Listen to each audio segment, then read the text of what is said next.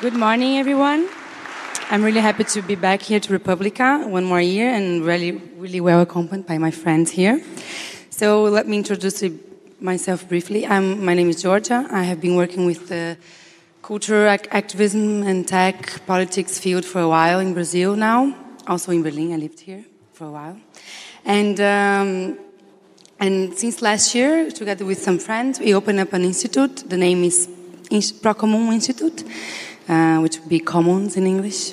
Uh, and um, and since the beginning, when we created the institute, we have been thinking. I mean, what does it mean to be uh, organization nowadays? Um, we have seen a lot of things happening, especially speaking from my part of the world. Since um, some years now, Brazil is uh, in um, chaos, and um, in 2013, I don't know if if you maybe remember, there's a lot of people in the streets. And uh, by that time, we realized that uh, we needed new institutions, uh, not only political, but also NGOs and um, mediations, different kinds of mediations. So we opened up this institute that um, uh, we say that's to promote the agenda of the common goods, the free culture and cities innovation. And uh, since the beginning, we are seeking to achieve an institutional and organizational model that we consider is appropriate. We don't really have the answers, but we have a lot of questions to share. And uh, one thing that we have been, so our promise is that the forms of organization of the world need to be reinvented or are being. We be, I believe they are, they are being, but the changes are slow. And um, we have been working with a lot of uh, partners also from Latin America and Iberoamerica with this concept of institutions and extitutions. Um, there's not so much about it in Portuguese, but um, Antonio Lafuente, which is a Spanish uh, intellectual researcher, he talks a lot about peer-to-peer and commons. He talks about a, a lot of this that um, appears in Foucault and uh, other philosophers, but uh, Mostly it speaks about uh, this, um, the idea that the, the, the technology brought some ruptures and the new technologies of information, especially the internet, led us to mobile arrangements. So uh, that deny what existed before and do not conform stable models. So we are trying to understand in our organization what is inside and what is outside. How can we be more flexible and dynamic, but at the same time still uh, be sustainable and uh, uh, long term. So we take this experimental as, as a methodology. So we work with labs. So we have this um, lab in Santos, which is in the Bay Area, which is a space for free culture and citizen innovation, and uh, where art and culture and science, uh, all from a grassroots perspective, uh, happen really decentralized to the Baixada Santista, which is like um, seven cities uh, in the Bay Area, one hour from Sao Paulo. And we also have this org.lab, which is like a pool of organizations that gather together every month to discuss about all these things we're discussing here as well. So, what, what should be the new forms of organization? So, I was just just a quick intro because um, I have we have here three experimental models, people that have been working with this uh, for a long time now, with different uh, experiments. Some of them really uh, are still going on, some of them are left behind, but I'm sure you have a lot of uh, new questions to bring. So I'll, I'll put, pass to Ela Kagel, who I've met my first, very first time in Berlin. And uh, she runs Supermarkt. I don't know if you know it, but it's a really nice space that's now in Kreuzberg and um, she's also working with the Tempelhof, the city of Berlin. And so she's going to tell us a bit about her experience. And please, welcome. Thank you. Thanks for the invitation. And I'm really glad to be here to participate in that panel. Can you give me that? Ah, yeah. Okay, wonderful. Yeah, as Georgia said, my name is Ela Kagel. I'm co-founder of Supermarkt, and uh, what we mostly do is to uh, engage with topics such as alternative economies, the commons, uh, and collaborative work practices. I would say So uh, we run community meetups at Supermarkt. We organize workshops and events. And for instance, we have a workshop coming up on Friday uh, that is about post-money utopias and how a money-free world might function. Um, and today, uh, I, I, would like to talk a little bit about the commons and also our right to the, to the commons. And also, I would like to remind us that the commons is actually something we need to take care for and not just look at it as an utopia from former times. So, also, I think we do have a shared responsibility to protect our commons, and uh, we need to educate ourselves and the people around us about the commons. Yeah, as I said, some, some might think, you know, this idea that there is something out there that belongs to everybody, that is actually a common good, is, I mean, how can that function, in, especially in today's time where mainly everything now tends to become privatized? How can that work? Isn't this just an utopia? Uh, but despite all this thinking, I think, no, it's not. Because um, if you look back in the history of mankind, the idea of the commons is actually something that is ingrained in our common history. And um, especially in the not so far away past, if you look at a city like Boston, for instance, uh, there was a public space called the commons where people could graze their animals or plant fruits or go for fishing if there would be a lake. So this whole idea that there is a part of land, it was mostly land actually, that is for free use for everyone, is is not an utopia, as I said. It it was there and it's actually an integral part of our lives. So, if we ask ourselves why we are sitting here today and discussing the, the, commons again, so what, what actually happened and why is it so important for us today to really reappropriate this, this whole idea as something that belongs to us? I think there are a number of reasons, and it, it's totally not possible to pin it all down to uh, maybe two or three. But if we might look at around the 18th century with the rise of the agricultural revolution, ongoing industrialization, and also the rise of colonization, all of that led to an ongoing enclosure of public property that gradually got privatized more and more. And um, if you if you read uh, some research about the common, there's a really interesting essay by Vandana Shiva. She's an Indian uh, researcher, and um, she says that uh, in her essay, The Enclosure of the Commons, she, she says that uh, actually the, the enclosure of the land was only the starting point. Today, we are experiencing an enclosure of knowledge, of social justice, and also of biodiversity. So the question is, we, we can do better, can't we? Because I guess uh, it is part of human life to really want to do something together.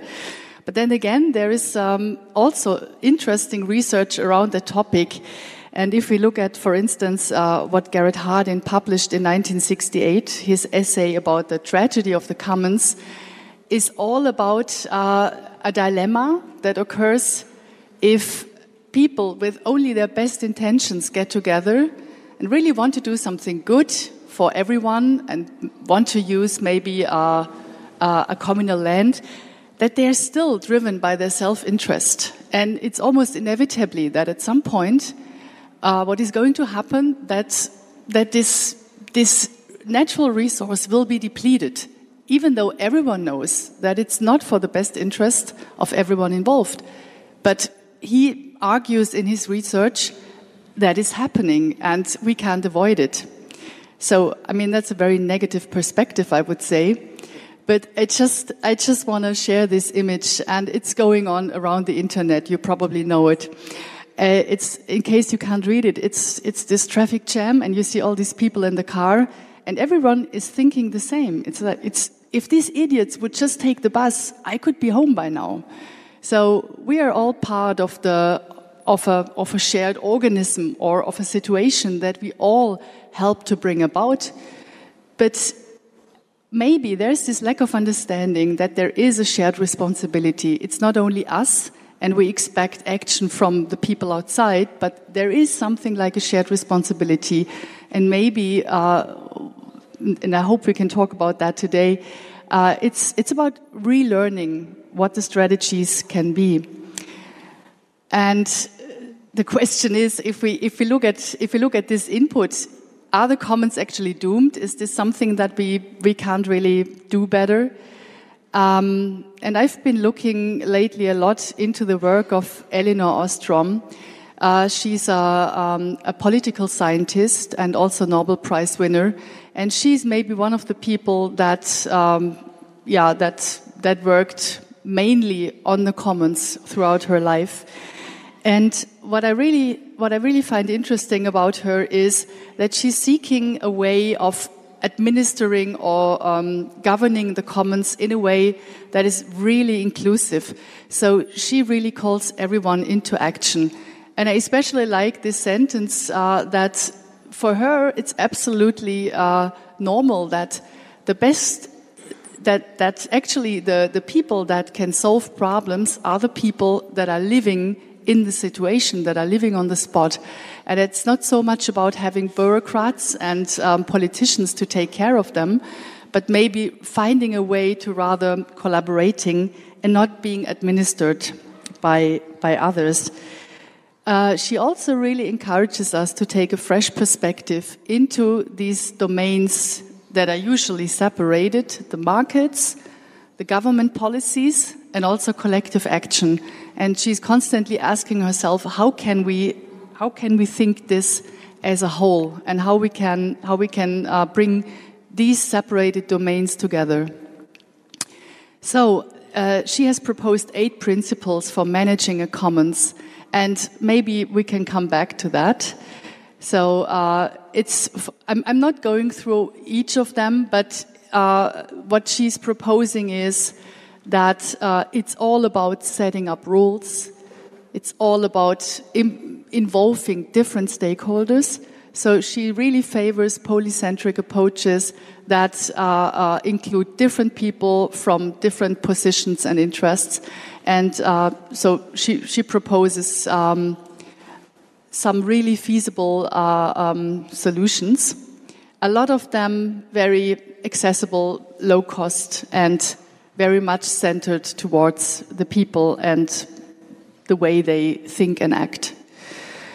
And finally, uh, I think it's impossible today to discuss the commons uh, outside of the digital realm because no matter if we take care of a common land or any other natural resource, everything we do has a direct implication on intellectual property rights, on the control about information flow, um, the way we manage our data or the way our data is being managed, and uh, all of that. So that is another perspective I hope we can also look into our discussion.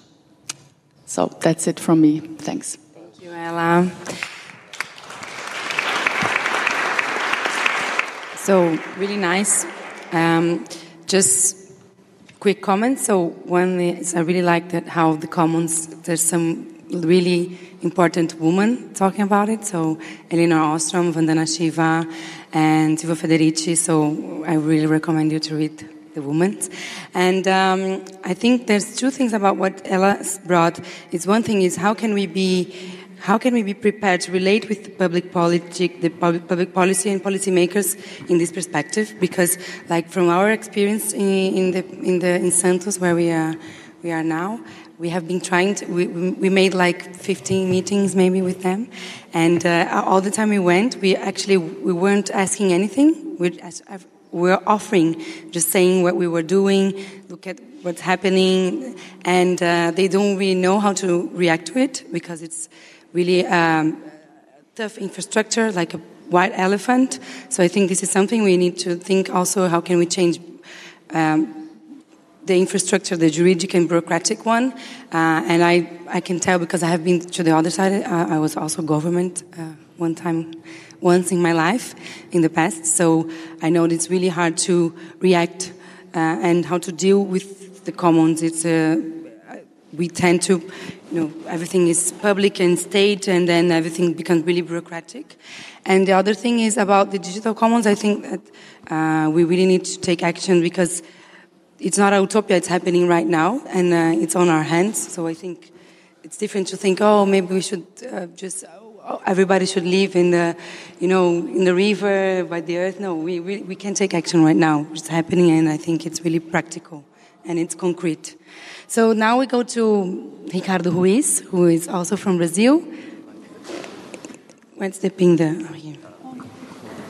He has to take. So Ricardo is um, working uh, with a lot of things. He's, he's a developer, he's a researcher, and um, he's also part of this uh, Afro-Brazilian religion, which is Candomblé, and uh, which is a really, really great commons and uh, he will tell us a bit also about all this mix of things that he's dealing with. Yes. Good morning. Thanks, everyone. Uh, thank you very much for your presentation because uh, I am sure that uh, it's not new. We, we, we are not able to build new organizations for the commons or to establish new concepts for the commons because those organizations and concepts they are old. They've been traveling with us for 10,000 years. And maybe for the last i don't know 1000 we are trying to lose that so i think it's much more i look into the past than to discover what are the new forms of relations.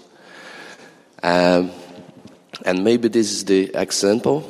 Um, just like Georgia told, I'm a software developer, but I would focus more on my religion now. That is a kind of animalistic religion that came from the Yoruba land during the slavery period in Brazil uh, that comprehends Nigeria, Benin, Togo, Ghana, these parts, and it's based in, in, in celebrating the powers of energy, the, the energies of the nature.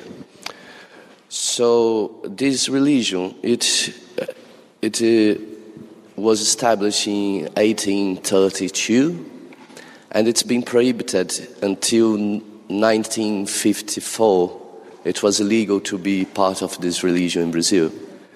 But at the same time, those societies that were managed by old women, it's a matriarchal religion, took, part, took care of this mythology and these institutions throughout the years, even though it was a crime and even though it was legal, It's very based on community living, sharing resources, sharing food, celebrating energies and things like this. So, what I think is really special uh, is that we are based in drums and we are based in, in rituals. And most of the rituals are the same thing of many religions is the ritual to feed yourself and to feed your brothers and sisters and sons and whatever. And this is good about your presentation.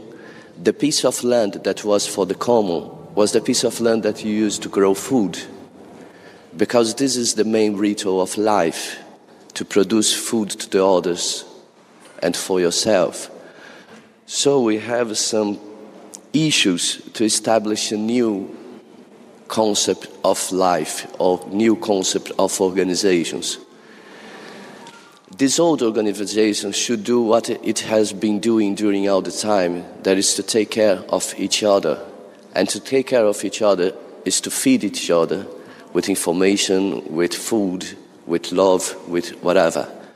And maybe your question in the cars is my same question is that are we prepared to re-establish old relationships again? Are we prepared to grow food together with stephen? Are we prepared?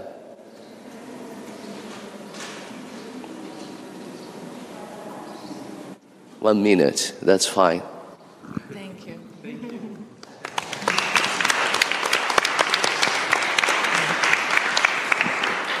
So now we're going to. I love how you're all going in the time, so we're going to have time to discuss. Thank you for that.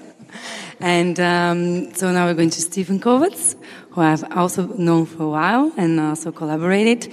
Uh, Stephen has an well, he has been working with open culture for a while, and now he has a r0g agency, and he does a lot of work in South Sudan and other countries. So please, Stephen. Yeah, thank you very much, Georgia, and also thank you for the invitation. Um, actually, all of us are already part of a, a kind of a commons. Uh, we're all members of the, the Global Innovation Gathering, which is a, a network of about 180 people who are working very hard on sharing knowledge and resources. And um, the work that I'm showing uh, today, very briefly, um, relies on that whole no- on that very simple concept of necessity to, to share knowledge. Um, in your introduction, uh, you mentioned the connection to, to civil society. Um, in, the, in the scenarios that we're working in, um, this image here is in, in South Sudan, in, in Juba, the capital.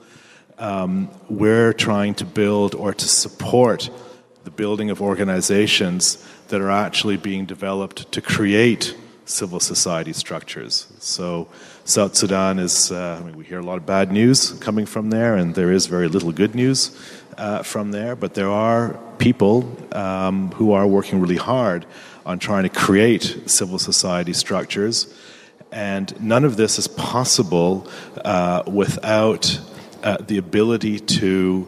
Um, to share your knowledge, to share your resources, and, and to basically institutionalize some kind of idea of commons because the compartmentalization is also part of the conflict.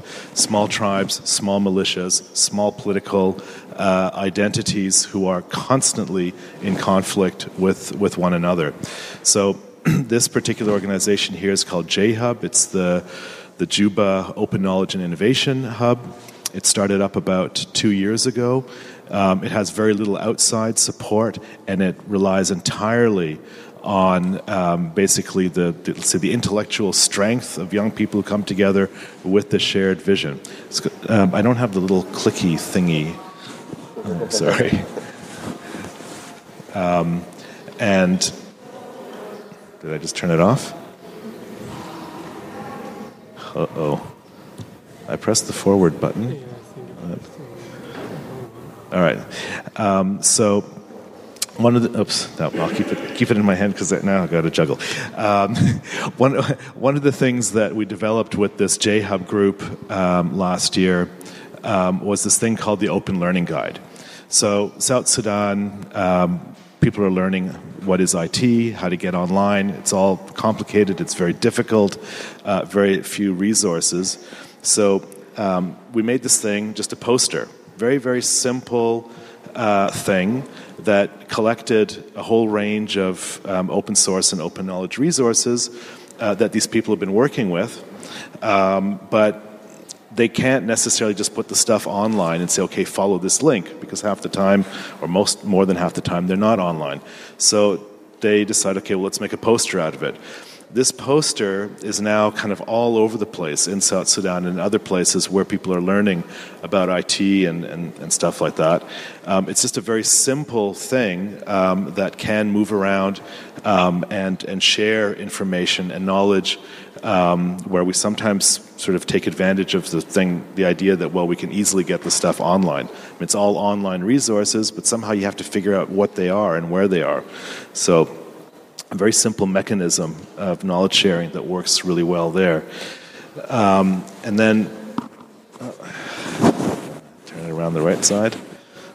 Um, this organization got together and created, whoops, created, oh man, it's not my day here, created a thing called the, the Peace Hack Camp, um, basically bringing peace builders, hacktivists, um, civil society people together um, in an event And um, this Global Innovation Gathering Group provided um, the workshop leaders. So a bunch of people from the East African region uh, came to Juba to run um, workshops uh, for this group.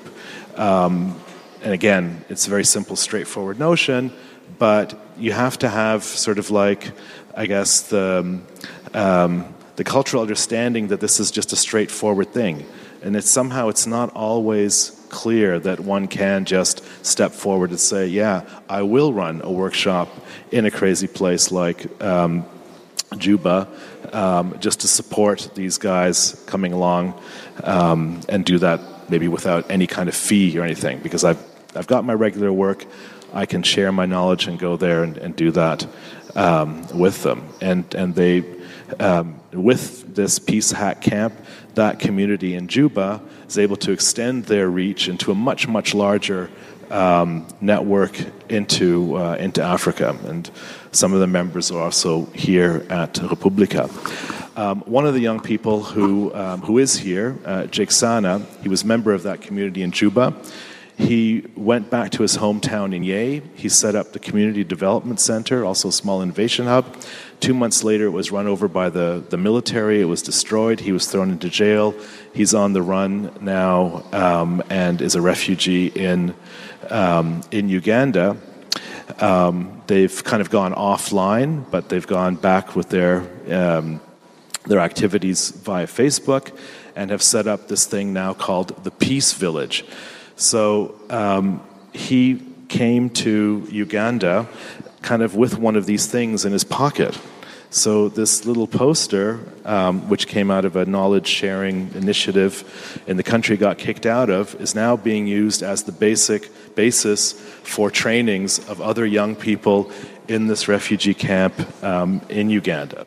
And um, so that's kind of a very practical, very cool kind of way to share your share your, share your knowledge. So um, I just wanted to give that as a little bit of a practical example of how that kind of thing can work in really complicated scenarios. There's also some information here if you guys want to take some to get some background. Thanks. Thank you.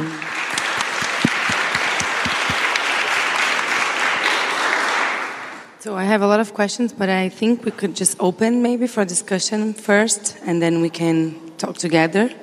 So if does anybody want to make a question? No, I know it's early. Good morning. Hi. Here. I want to understand better what is Supermarkt uh, here in Berlin. It's both a physical space and a platform. So we are existing since uh, six years now. And um, we are a group of people that just that have a great interest, let's say, in, in the common and in digital culture, alternative economies. And we constantly invite thinkers and makers that deal with these topics to come to our space, to give presentations, and to invite others that are also interested in, in sharing these ideas. Every now and then, we also do some research like we have, for instance, created a feasibility study on the collaborative economy here in Berlin.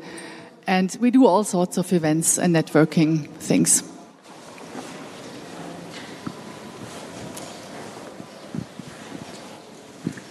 Um, thank you. Great presentation, guys. Uh, so, my question is for Ricardo.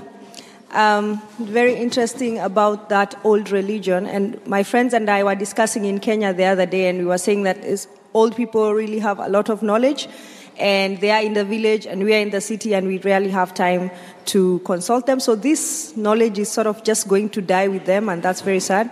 So I was wondering in your case in Brazil, is there any efforts to document this knowledge about this religion? Yes, uh, nice, interesting. One interesting point, for example, we have many the spiritual forces of nature we call Orisha. So let's call it Orisha, it will be simple to discuss that. We have some Orishas and some traditions for Orishas that is not cultivated in Africa anymore, that we keep cultivating in Brazil. So uh, the documentation, until, I would say until the 70s, almost everything was oral tradition. and it was kept into the house. Uh, it's very hierarchical system with the, the, the woman top and the things, uh, but it's very preserved into the orality. In, in, from the 6th, middle of the 6th to the 70s, it started documentation of the music, of course. So you have some good albums from this period that documented the, the, the songs. And the song sings the tradition of the Yoruba land. So in a way you will document, we, we have 100% of the rituals are, are singing in Yoruba. So we have this, this documented process in music. And uh, maybe for the last 15 years now, 10 years, with some incentives of Ministry of Culture in Brazil during the, the, the beginning of 2000, Gilberto Gil administration, these things, um, you can see many houses documenting that process into web blogs and pictures, a lot of pictures. And uh, in my house, for example, we we cultivate the, the energy of technology, so it's quite easy for us. We have a radio, we have uh, uh, uh, we develop a game for children with the mythology. We have some web blogs. We develop projects. So, in the last 15 years, I would say that people realize the importance to document their histories. And what I think is most important thing is that people are documenting it by themselves. And this is what is great. You have some universities, you have, but most of the documentation process have been made by the, by the population. Thank you. Thank you. Thank you for these inspiring uh, um, presentations. Um, in the beginning, Georgia said three questions, which I would like to get some more concrete answers to, like what is inside, what is outside, or I would say how to communicate successfully inside and towards the outside. How can we be flexible and dynamic, but also sustainable and long term? And what will be the new forms of organization, but really more concretely hands on? And I would add the questions how do you manage to make it economically sustainable? Do you have some experiences? So ideally, I would love to get like the handbook of commons-based organizations. Is there something like this? No, but we should do it. Thank you. Yeah, really nice. Thank you for giving it back the questions. So I think I'll just start, but then we can maybe answer all, the, all of us. I was also wanted to hear your opinion on that. Um, so what we are doing uh, at, at the institution, I mean, the people that are working with me, we all had different kinds of organizations. So we have been part of collectives, self-governance, uh, anarchists, and uh, also we've been part of the government. Uh, and um, so now we are experimenting another part of uh, being and uh, with the lab. It's interesting because with the lab that we have, because it's decentralized, we created like a problem for us because now we have this whole network of people doing really nice stuff from like science, uh, like creating um, solar, uh, como fala aquecedor? Heater. Solar heaters, like really cheap for the villages of the indigenous people. Uh, so we, we, are creating proto prototypes of science innovation, but also arts and cultural traditions. So now we have this complex network, and um, and we now look at them and say, what should we do with that now? What what's inside and outside of the organization. Who are we? Are we everybody? How do we? So, and uh, what we're doing now is really being really transparent and um, making the most of the information flow. So I think it's also something about access to knowledge and uh, transparency, and also uh, understanding that it's a process. You know that uh, that we should experiment, and I think that the the lab context is a nice context of uh, where you can experiment and um, and we we have a grant from an international foundation.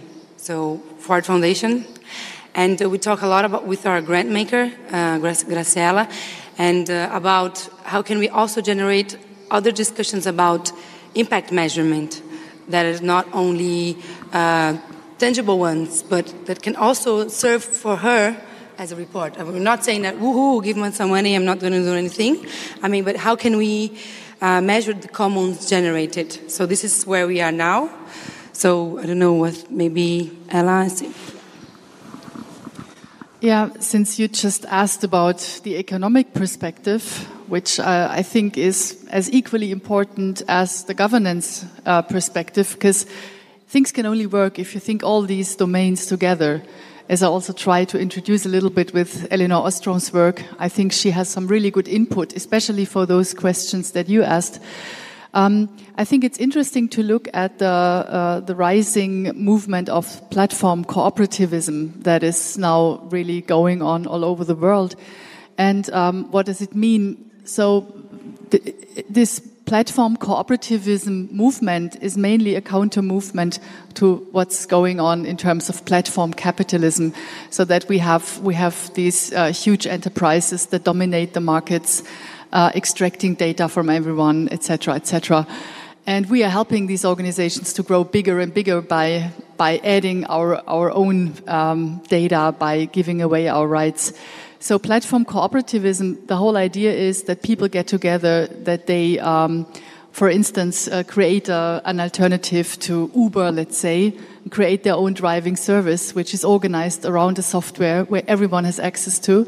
The profit goes to everyone because everyone owns owns the organization, and um, everyone basically has the right of democratically controlling what is going on because there is no one and only owner. There is a shared ownership structure. And of course, these, these organizations try to implement new forms of governance as well.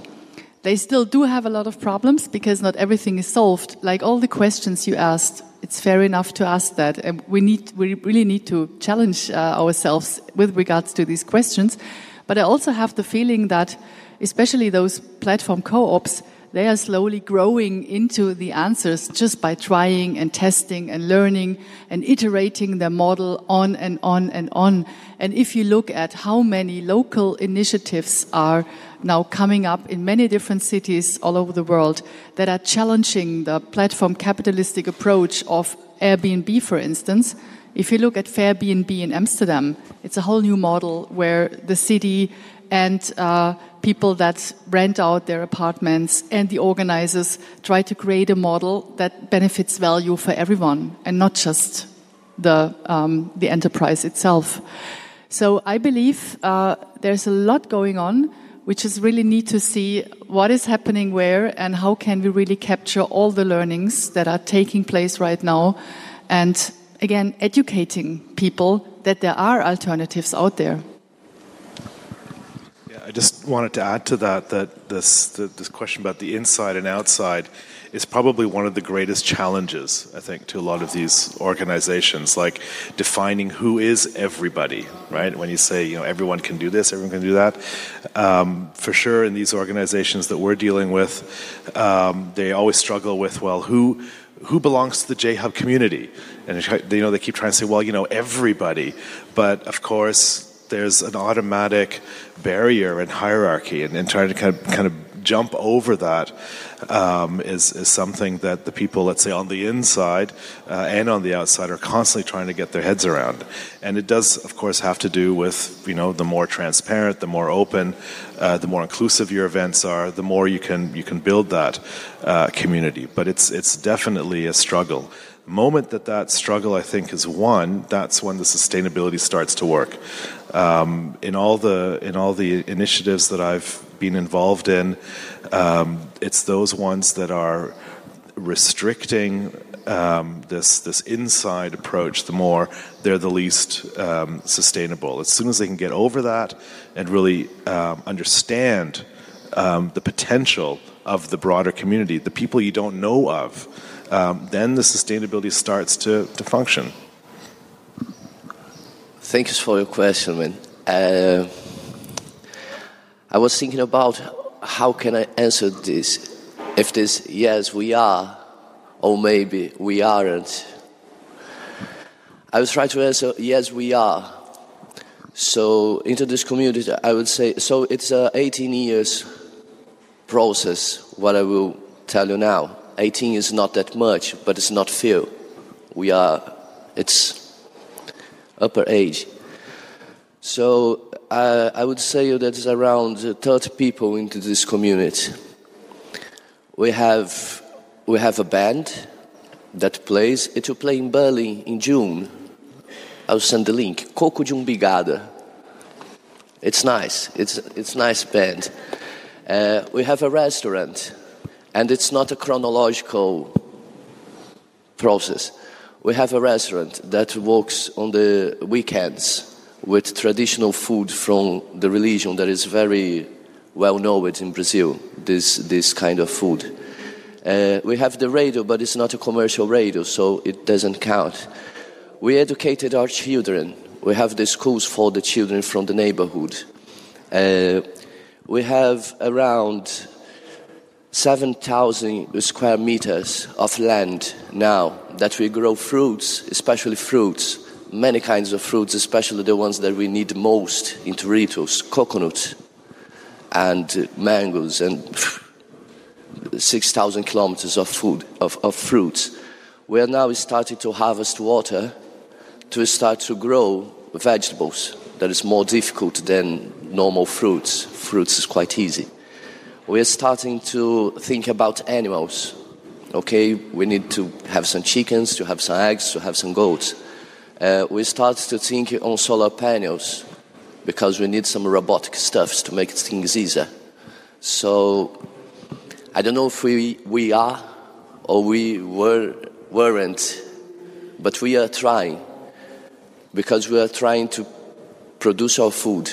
This makes a whole difference. You, you are just a slave because you need to eat, man. Thank you. Yeah. Maybe one comment or challenge to you particularly, but to all the initiatives who have so long-term experience in managing common-oriented projects. Uh, it would be terribly useful for other people who start to engage in such initiatives who do not have the same amount of experience to hand them over something which makes it easier to get started. Um, so something like Elinor Ostrom did as a lifelong project in understanding what are the eight principles of the commons, and now you can read these eight principles, and yes, that's kind of easy to understand, to get into, and something like that for the more also practical, pragmatical issues as much as the, the discourse behind it uh, would be a dream project for me. Thank you. Yeah, and, and maybe just, just to add to that, because it's actually, it's a really, um, it's a very relevant thing. I think there is a lot going on that is not labeled as commons, but still belongs integrally to the commons. Like the digital rights movement is something that relates directly to the commons because it is about our natural right to inhabit a space where we can express ourselves, where we can um, just exist, not by being um, a consumer, but where we can just be there and meet others and somehow nourish also what we need as human beings. So this goes both for the, the digital and the non-digital sphere, if you can separate them at all, which I would doubt.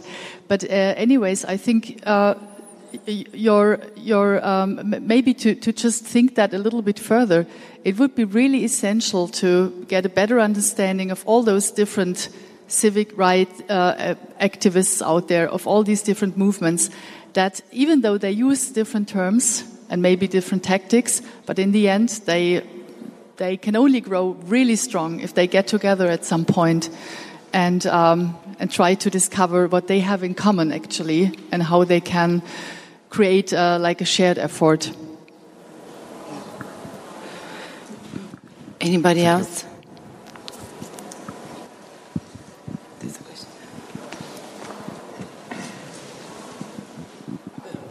Hi there. Thanks for the presentation. Um, in particular, the South Sudan um, case study.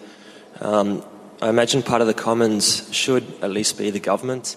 Um, but how have you been able to operate in this environment with or without their support? And if they're not very supportive, um, how are you trying to get such such support? Thanks. Well, the government, right? Um, so in South Sudan, to begin with, there's a very big question as to who is the government. So right now, nobody really really knows. So it's a non-existing entity. It's more of a ghost, um, and it's a ghost that the less you deal with it, probably the better off you are. Um, and the, the, the initiative, uh, this JHub initiative, actually started by a group of um, young medical students um, who just, you know, needed to be able to talk and share some ideas about tech that they weren't able to do in any other way, um, and ended up through a peer to peer structure, setting up what became um, a completely independent media academy um, with no support whatsoever, just because they're operating in this kind of a vacuum. Um, and so they've gotten used to this necessity to, um, you know, take things in your own hands and just do it because you can't rely on organized structures, certainly not on, on governments and stuff. Um, they've also been doing this stuff without any kind of like external funding um, there's certainly no GIZ things going on there in terms of innovation in South Sudan.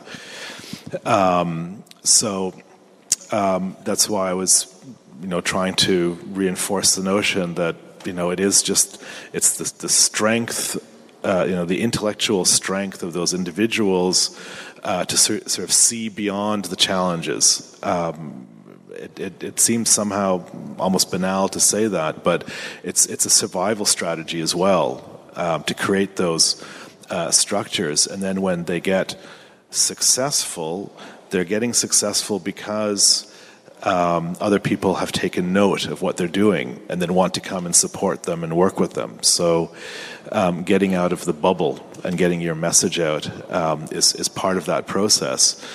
Um, and I suppose at some point, maybe the government or others will kind of see this and hopefully think that that's actually quite a good thing. Um, they might also feel threatened by it. You know, and these guys never really know. Are they doing something good or is it what they're doing being threatening? Like the guys in Yei uh, who got attacked by the government, they were obviously being threatened, or they were felt that they were a threat to the um, to the authorities. Um, so it's uh, that's the daily challenge. Anybody else?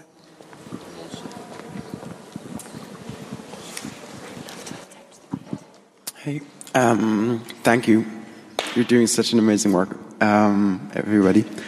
Um, I have a proposal to the question of, of, who's inside and who's outside. There's a really cool collective in Hamburg. It's called Premium. They do beer and Coke, and they are they, they determine who they want to collaborate with, not in terms of anything uh, other than their mindset.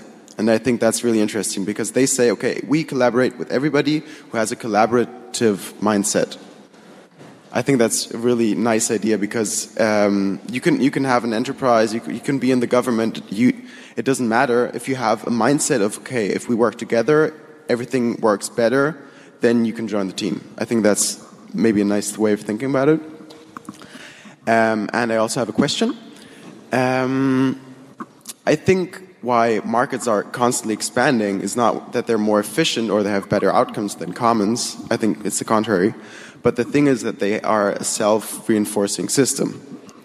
Every market grows and always uh, eats up everything else. That's why we don't have the commons in Boston anymore, basically. Um, so, my question is how can we build a self reinforcing system in commons?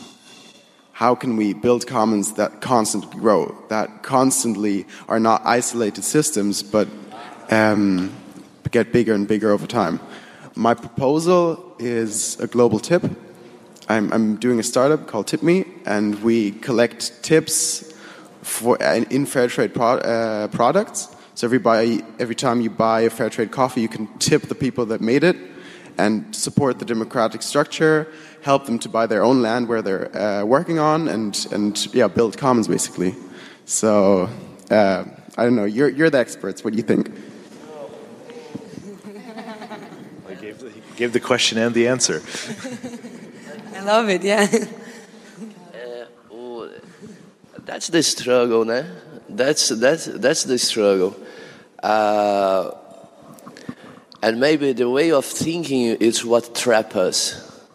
So, uh, how can we make it uh, self growing?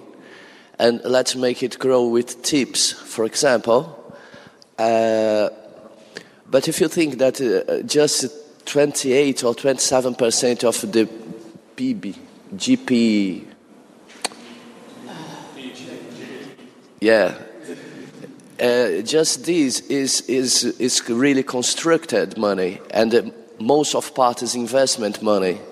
You will never be able using the same tool, and the coin is the same tool because you don't make money with work. They make money with money. So the struggle is to think how to get out of the struggle not to go into that, not to fight against, not to be bigger. How can be different? Uh, how was it different? Uh, it works if you give tips, if you give association, if you collaborate. It it does work, but it's it's nothing. If the weapon is money, they've got the the weapon.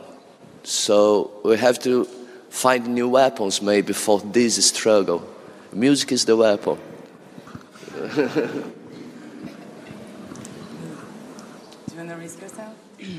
Well, yeah, it's a, it's a super interesting question, but I, I think maybe it's, it's also, well, the, the problem is if you, if you compare markets to commons, right? So there is maybe a disadvantage because the, the market is usually, or market outcome is measured by money. And it's something very universal, something we all understand. So each of us knows how the business plan thinking works. So if we want to look at the benefits and values that are being created by a commons, or by communal thinking, by collaborative uh, working and living, then maybe we need to expand our notion of, of economics and values a little bit and need to, to cherish a little bit more what it actually means to profit from a commons in a way that um, is that, that brings equally benefits to everyone involved. Maybe in times when everyone is very happy and things are looking fine, maybe then uh, we don't we tend to not to cherish that so much because we take it for granted, right? So the commons only exist, in my opinion, or we only start caring about the commons when we, when we realize that they are under threat. And the commons never exist outside of a context and they always need a perspective or a specific point in history to uh, become relevant for people. And I guess nowadays, um, the chances are much better that people try to come back to this tradition of the commons and also to that they that they want to uh, um, be in in a position where they can where they can understand what the benefits are. And even though the profit might not be as big but maybe um, other values that they uh, um, start to get become more valuable to them so I think it's a very interesting transition point uh, which we are facing right now. And I would like to get back to that question maybe in five or ten years' time. Maybe there's a wider acceptance then about the commons. I don't know.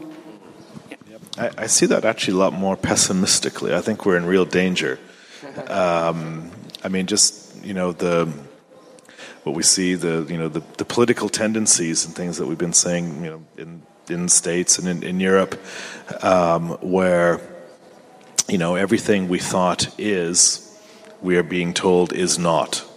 Um, and I think there's a certain point when that kind of like psychological flip around um, really has you know big effect on on society. And we have um, I think our our tools of opposition um, which are there, um, somehow we're, we're losing the strength to, to kind of fight back and, and, and reclaim or further develop not just the commons, but also what you were saying about um, you know, digital, uh, digital rights as, as a commons. um, we have a lot of work to do. It's it's really tough. Um, I feel nervous about waiting for five years and see what we've got. Like we need we need real action, um, and we need action now.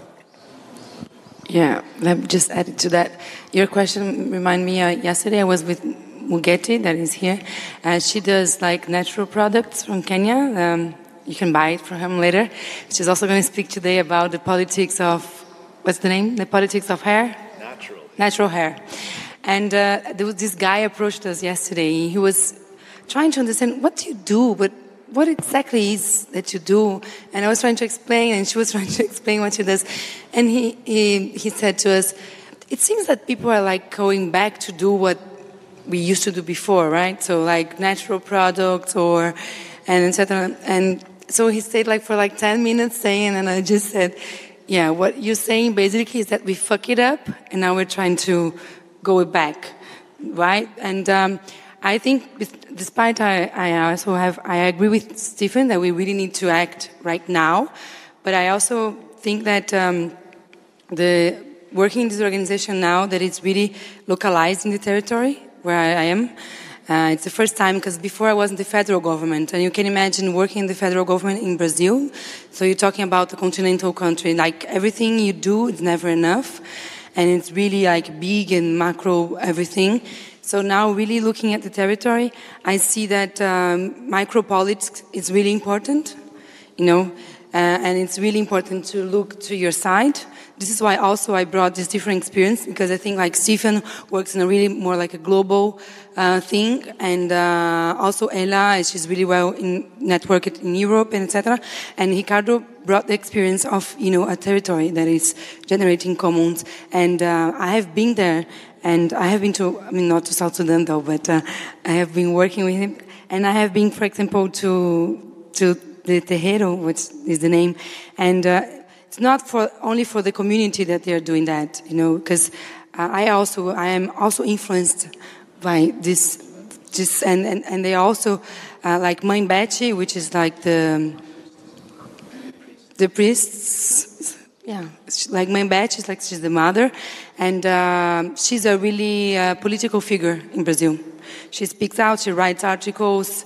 So I don't know what makes me wake up every day is that uh, I know that a lot of people are waking up every day and uh, are believing.